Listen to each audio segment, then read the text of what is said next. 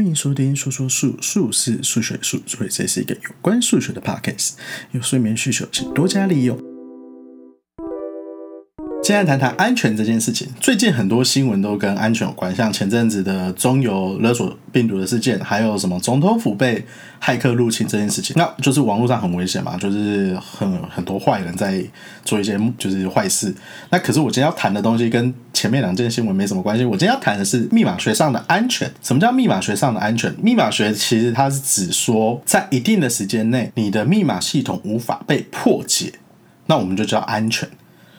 那这里其实会有牵扯到一些东西，就是破解是什么意思？在这之前呢，先讲一下安全定义，其实有分很多等级。那等级基本上怎么区分呢？基本上就是用两种不同的参数去划分出这个安全等级。那这两个参数是什么呢？第一个是攻击者想做到什么事情，然后第二个是攻击者拥有什么样的条件。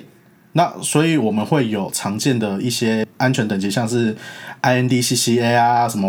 One Way CPA 啊这种东西。啊，听不懂那些英文字母没关系，反正我也没要讲这件事情。我只是讲跟你讲说，安全等级的区分方式主要是用两个方法分。第一个是从攻击者他想做到什么事情，第而第二个是说，安攻击者他有什么样的能力。那这里先讲一下攻击者常常见的，就是想达到目的是大致上可以分成两种啊。第一个就比较常见，就是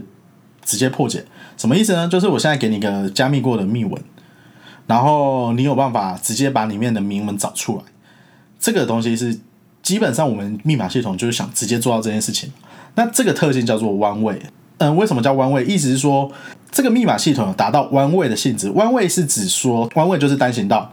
就是这个东西只能加密过去，如果在没有密钥的情况下，你很难反推回来，所以叫弯位嘛，就是单行道这件事情，就是骑车可以骑在单行道上，如果你要逆向的话，请你多接罚单之类的，就是你有密钥，或者是对你有密钥就可以返回来，哎，这个性质叫弯位。那有些密码系统其实它就是想达到弯位性质，那攻击者就是想破解弯位这件事情。第二个比较不常见跟。不直觉的的安全定义是叫做不可区分。什么叫不可区分呢？我现在是攻击者，我给你 A 密文跟 B 密文，然后你随便挑一个加密，你加密完之后丢回给我，然后我要去猜你这个密文是从 A 加密还是从 B 加密。那基本上猜中的几率就是二分之一嘛，就跟宝宝一样嘛，就是我丢跟没有丢啊那样那样。所以当你猜到的几率比二分之一高一点点，可能高个。十趴、五趴之类的，那我就觉得你这密码系统会有问题，就是会有安全上的余力。这比较简单的例子是说，我现在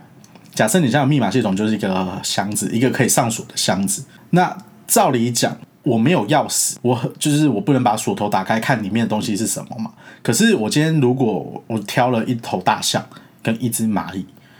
然后这两个跟你讲说，你放一个进去，我可以猜到里面你装的是什么。很明显嘛，因为你箱子一拿，你只要称重就知道嘛。对，我们现在这里，我们先不管大象能不能装进箱子这件事情，然后你装进去之后，你到底能不能拿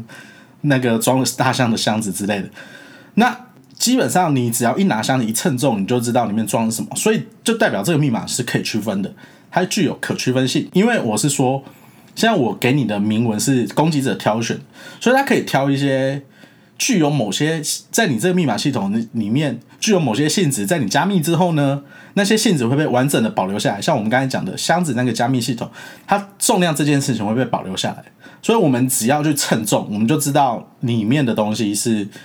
到底是装了什么。哎，即使我不知道里面真的装什么东西，它有可很重要，它可能是装大象，有可能装河马，都有可能嘛。那河马跟大象，你去称重，其实如果现在是拿河马跟大象都放箱子里面，你挑一个，你当你拿到箱子的时候，其实你会不知道里面是河马还是大象，因为你箱子本身自己有重量，所以你根本就不知道到底是河马还是大象。然后你拿到很重的东西，你只知道里面是很重的东西，那其实不就不可区分性？如果攻击者能达到不可区分性，不可区分性的密码强度比较弱，就是因为不可区分性的密码强度就是安全性。强度比较弱，那现在如果攻击者连不可区分性这么弱的安全性都都达不到，那就是不是就代表这个密码系统真的很安全？就是攻击者连我们想要一个最弱的、最弱的那个安全等级都没有达到，那就代表这个密码系统真的很安全嘛？因为它连一些事情都做不到。那再就是我们刚才讲的攻击者有什么样的能力这件事情，那这个东西其实就是加密者，其实他在加密的时候，他可以给攻击者一些 bonus，就是他可以拿一些东西给他测试，让他找出一些规律来。那这个地方我们就先不谈，因为这谈下去其实就要牵扯到这个密码系统到底怎么建构啊，它到底要怎么做，就太复杂，而且我觉得太学术。不过我现在可能要讲的东西更学术一点，就是我现在讲到底我们要怎么证明这件事情，我们要怎么证明你这个密码系统是安全的这件事情。呃，现在常见的就我知道大概就两种方法，第一种方法就叫就是 reduce 的版本，什么意思呢？就是今天我这个密码系统我可以破解之后，拿你的东西去破解另外一个难题，这有点像是今天你的锁。是用一个超高科技合金制成的。那如果你今天有办法把这个锁锯断，那就是代表你可以锯，那就是你有办法把那个超高合金硬度的锁锯断，就代表你有办法锯超高质的合金的任何东西。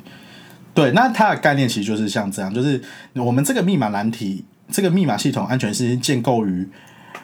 某个已知的难题上。就是我今天如果可以破解这个密码系统，我就能破解。另外一个已知的难题，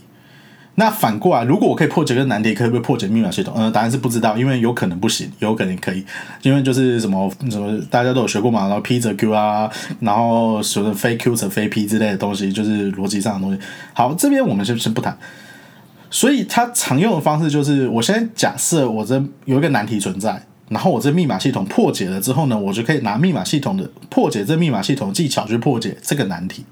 就像我们刚才讲，就是如果今天那个箱子的锁头是用超高合金，那如果你今天有办法把那个锁头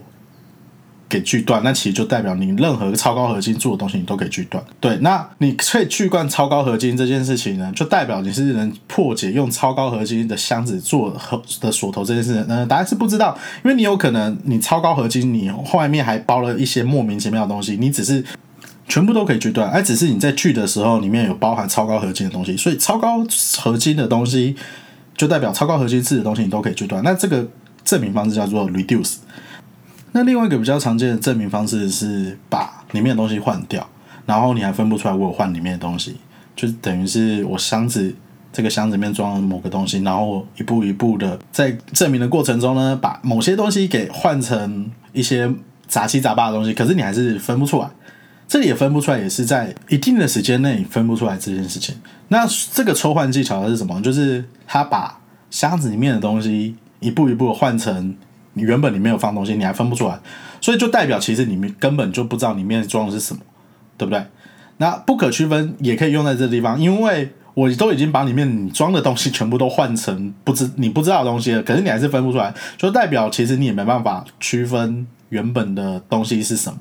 那这里其实就是我们常见的两个，就是密码安密码系统安全性的证明技巧。就是不过知道这件事情也没什么用啦，因为一般人也不会碰密码证明啊，然后也不会真的去证明啊，然后也不会去看啊。对，就是这样。那今天就到这里哦，拜拜。